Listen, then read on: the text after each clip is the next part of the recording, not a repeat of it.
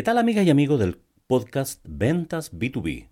Bienvenidas y bienvenidos a un nuevo episodio, el episodio número 284, que estoy grabando el día 1 de noviembre del año 2023. Y aquí estamos para hablar de negocios, de emprendimiento, de marketing y por supuesto de ventas. Ventas B2B, business to business, de negocio a negocio. Bueno, ya se habrán dado cuenta y hace mucho tiempo que, les he contado que una de las cosas a las que me dedico es hacer cursos a vendedores, en empresas, cursos cerrados, a empresas donde hablamos de ventas de alto rendimiento, venta consultiva, eh, venta B2B, etcétera, etcétera. Cómo seguir el, el, diseñar un modelo de ventas, o sea, todas esas técnicas y, ayudas y herramientas que les sirven a los equipos comerciales para ser mejores vendedores, mejores personas, mejores marqueteros y que a la empresa le vaya mejor, mejores sus resultados comerciales. Y me ha pasado en muchas oportunidades, no pocas, lamentablemente, que me llaman para solicitarme un curso de ventas para sus equipos comerciales, a las que por supuesto me interesa hacerlo, y me reúno y yo lo pongo como requisito reunirme con el gerente comercial, el gerente general o el dueño de la empresa, dependiendo del tamaño de, la, de, la, empresa, ¿no? Para entender su modelo de negocio, para eh, eh, comprender sus expectativas, para comprender también cuáles son sus dolores hoy día, qué es lo que quiere resolver específicamente con el curso de capacitación. Y lo habitual es que me dicen, oye, mira, han bajado las ventas o tenemos vendedores nuevos o estamos lanzando un nuevo producto y queremos eh, refrescar nuestra eh, eh, estrategia comercial. Así que les viene bien un, curso de ventas, ventas B2B, ventas específicas, venta consultiva, etcétera, etcétera. Así que ahí armamos el, el curso, armamos el taller y vemos los módulos específicos. Yo tengo preparado esos talleres, esos cursos, pero esa reunión me sirve para entender específicamente dónde hay que hacer énfasis, cuáles son las motivaciones, dónde me, meto en, me aprendo un poquitito del negocio, de la propuesta de valor, de las ventajas competitivas, ya que son herramientas que voy a usar después cuando se dicte el curso. Eso es lo habitual, eso es lo que hago eh, en general. Pero me ha ocurrido en no pocas oportunidades, en no pocas oportunidades, que reuniéndome con, con el máximo directivo o, con la persona responsable de la gestión comercial y me doy cuenta que su problema está en la estrategia. No está en los equipos de venta, no está en capacitación de ventas. Entonces ellos pretenden que con un curso de venta, oh magia, los vendedores van a vender algo que nosotros no hacemos bien.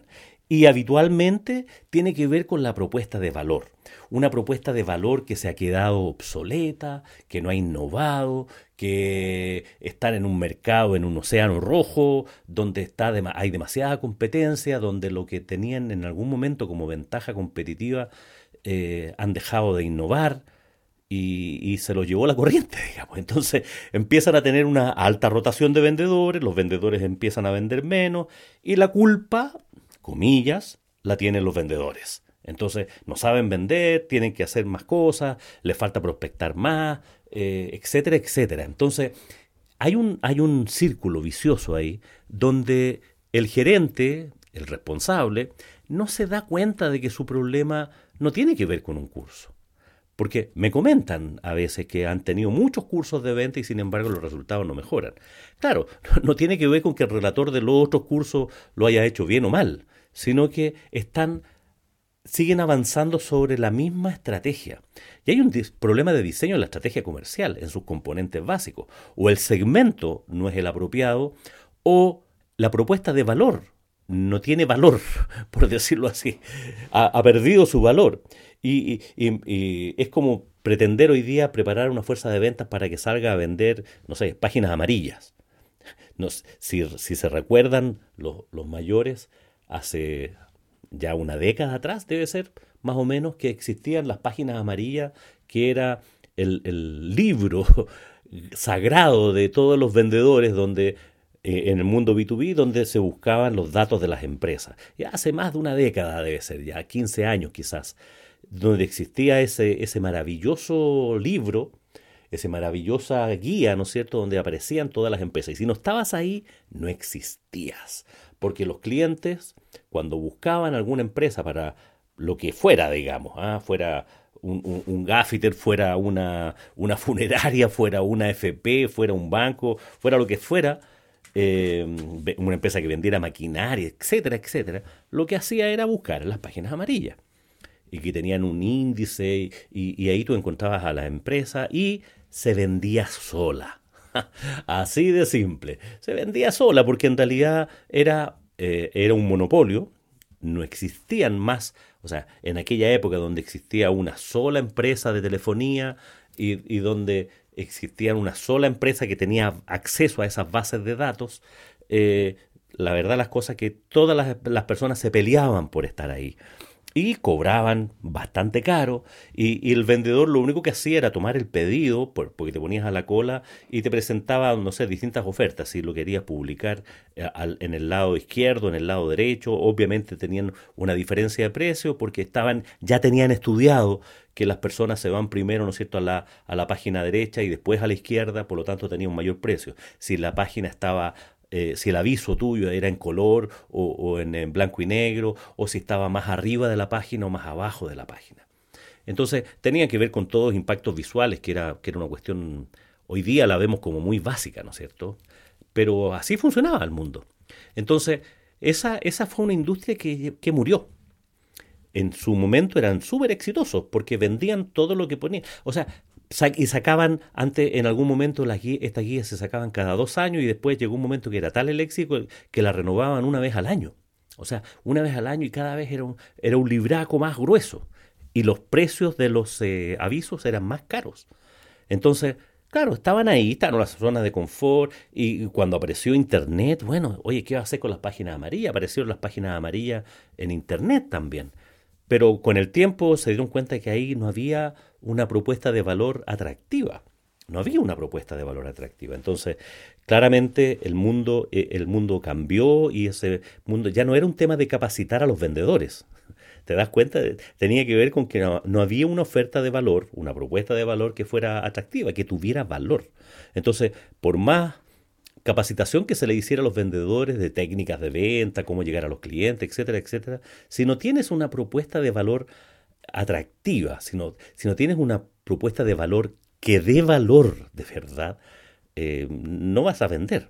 Bueno, y lo mismo ha ocurrido con muchas industrias que eh, hoy día mirando hacia atrás es fácil decirlo, ¿no es cierto? O sea, las revistas impresas, por ejemplo. Existía toda una industria de vendedores de revistas, o sea, vendedores de publicidad para revistas y que con el tiempo fueron reduciendo porque esas revistas dejaron de vender, las revistas impresas, y todo el mundo se fue a la web. Entonces, claramente, no era un tema de capacitación del equipo de ventas, sino que tenía que ver con, con, un tema de estratégico, de no innovar, no ponerse al día y entender que hay ciertos productos, hay ciertas ofertas que con el tiempo van cambiando y quedan obsoletas y van quedando obsoletas. O sea, los vendedores de enciclopedias, por decir algo.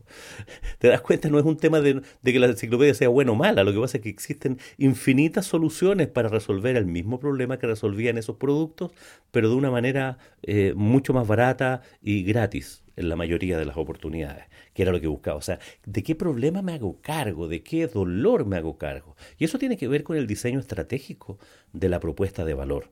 Y ahí es donde muchos se quedan pegados y, te habla el dueño. Me, ha tocado ir a, conversar con dueños de empresas más, más bien pequeñas, pero que venden productos bien sofisticados, bien técnicos para, para la industria ellos dicen, oye, cuando yo salía a vender, yo iba a recorrer a estos clientes y me, me, vendían, o sea, y me compraban porque yo insistía y los golpeaba y les iba a ver. Entonces, mis vendedores les falta esa picardía y están sentados en el computador. Claro, y se convencen de eso, de que la razón de por qué no venden es eso, y en realidad es porque su producto ya no es competitivo, ya no ofrece valor. Hay muchos otros desarrollos que reemplazan a lo que esa persona vendía en la antigüedad y la antigüedad en estos tiempos puede ser hace 5 años, hace 10 años. Así, así de rápido evolucionan los mercados. Entonces, no pretendas que un curso de ventas resuelva una mala estrategia. La mala estrategia se resuelve cambiando la estrategia, innovando la estrategia. En algunos casos, innovando en el producto, en algunos casos, innovando en la propuesta de valor, en algunos casos, eh, eliminando productos, eliminando valor y cambiándote de, de, barco, cambiándote de, de, tema, digamos. O sea, no pongas sobre la espalda de, vendedores temas que eh, tú sabes que no tiene que ver, o sea, no, es que no sepa, pero tú como eh, experto en formación de personas, en, en, el tema comercial, en temas de venta, en consultoría, tú, yo me doy cuenta, o sea, y no se trata de ser un iluminado, ¿no es cierto?, ni alguien, sino que mirado desde afuera, eh, es más fácil mirar eso y porque uno va desarrollando un cierto expertise de crítica, de entender ciertas y hacer ciertas preguntas claves, digamos. Eh, en una, en una empresa le pregunté el otro día que, que tenía, que yo me di cuenta cuál era ese problema. Me dijo, ¿cuáles son? Yo le pregunté, ¿cuáles son tus ventajas competitivas? ¿Por qué te prefieren los clientes que te prefieren? Y no hubo respuesta, fíjate. No hubo respuesta, porque la respuesta era, no, es que me conocen a mí y yo hacía y, eh, siempre el boca a boca funcionó, pero ahora ya no funciona tanto. Pero se dan cuenta que la estrategia competitiva eran ellos. o sea, e, ese era el valor que vendían. Entonces, claro, eso es, eso es muy pobre, digamos. Eso es muy pobre. No necesita, no, no tienes vendedores, porque probablemente la propuesta de valor que tú tenías en, en algún momento eh, deja de tener valor deja de tener valor por la evolución de los mercados o porque hay muchas soluciones que en algún momento fueron brillantes, eran un océano azul, ¿no es cierto?, innovadoras. Con el tiempo, todos los océanos azules, y eso lo decíamos en el podcast anterior, todos los océanos azules tienden a transformarse en rojos, porque si, si, tu negocio es tan atractivo, si tu negocio es tan diferente, van a aparecer los imitadores, los copiadores, y va a aparecer más competencia. Entonces, tu, tu, ventaja competitiva es la capacidad de crear permanentemente nuevas ventajas competitivas. Ya lo, ya lo hemos dicho allá, en el, en el anterior. Entonces, bueno, remodela tu estrategia comercial. Dale una vuelta, pero, pero una vuelta mm, eh, crítica a tu propuesta de valor. No le eches la culpa a tu equipo de ventas que no sabe vender. En algunos casos pasa eso y puede pasar que necesiten nuevas habilidades, refrescar eh, temas, pero, pero eh, entregar algunas técnicas, sofisticar algunos, algunos procesos, pero, pero en, muchos casos tiene que ver con el diseño de la estrategia comercial. Hay clientes que, o sea, hay propuestas que están desarrolladas para ciertos clientes, ahora metiéndome en, en, la otra parte de la estrategia, ¿no es cierto?, el segmento de mercado. Y esos segmentos de mercado van cambiando van, van modificándose, van teniendo otras alternativas de solución de sus problemas. Por ejemplo, estos sistemas que habían de, de búsqueda, de, de, publicación de avisos para búsqueda de personal, que en algún momento fueron una tremenda solución. Yo, yo los consumía porque en mi época, eh, hace algunos años, tenía bastante activo en la parte de selección de personas y yo compraba de esos eh, en el fondo eran plataformas donde yo publicaba avisos y las personas se inscribían y me llegaban currículum. Una excelente herramienta para hacer reclutamiento de, personal. Y hoy día con LinkedIn o con las redes sociales, tú pones un aviso y por esa vía tú, tú vas desarrollando la, la, búsqueda. Entonces hay menos valor, te das cuenta. ¿Qué, ¿Qué, te ofrece? Oye, te ofrezco que lleguen buenos candidatos. Ah, fantástico pero ¿qué tan y cuánto me cobras? X más Y más J. Y la evaluación que hace el cliente dice, oye, no, yo en realidad prefiero publicar en LinkedIn o en mis redes o por otros medios, no o, o hacer headhunting derechamente, buscar. Y sobre todo si tú has trabajado en la reputación de tu empresa, Claro, las personas hace, hace que trabajar en tu empresa sea algo aspiracional, sea deseable. Entonces ese es el mejor formato de reclutamiento. Te llega la gente buena, te llega porque quiere estar ahí. Si no, pregúntale a, no sé, la gente que quiere trabajar en, en Google, que quiere trabajar en Codelco, que quiere trabajar en, en esas empresas que son más extraordinarias en cómo lo hacen.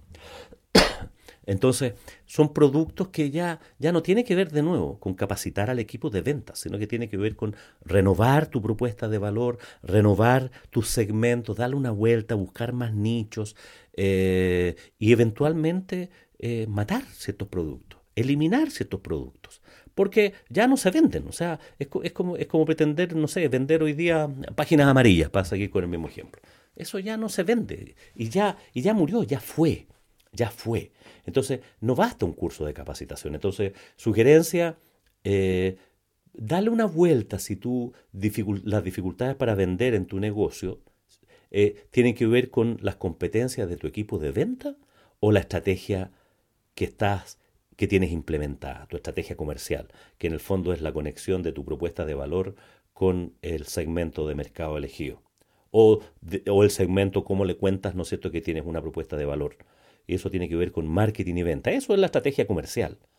Y eso forma parte, ¿no es cierto?, de tu modelo de negocio. Y tiene que ver con la estrategia. Entonces, dale una vuelta. Si tienes una mala propuesta de valor, si tienes una mala estrategia, no lo vas a resolver con un curso de ventas, porque vas a tener vendedores más empoderados, más capacitados, pero para vender algo que no se vende, que no se compra, que, que, que no, tiene, no tiene mucho sentido, digamos. Entonces, eh, afina eso, dale una vuelta a eso. Y ya sabes, si quieres contratar un curso de ventas, llámame y, hablemos, y hablemos de tu estrategia y me cuentas y, podemos desarrollar un curso a, tu medida. Y dale una vuelta a tu estrategia, aunque no contrates un curso de ventas conmigo, pero dale una vuelta a tu estrategia. Cuando hagas el diagnóstico, cuando revises, estás haciendo tu planificación estratégica y veas cómo van los resultados de ventas, eh, plantéate si se deben, si son malos los resultados, si se deben a una mala estrategia, a una propuesta de valor obsoleta, con poco valor, o si se debe realmente a las competencias de tu equipo comercial. Me quedo encantado de recibir tus llamados, gracias por llegar hasta aquí. Eh, escríbeme si tienes alguna inquietud, alguna duda, si necesitas un curso para tus vendedores, si necesitas una consultoría para revisar tu estrategia comercial. Encantado de, atenderte.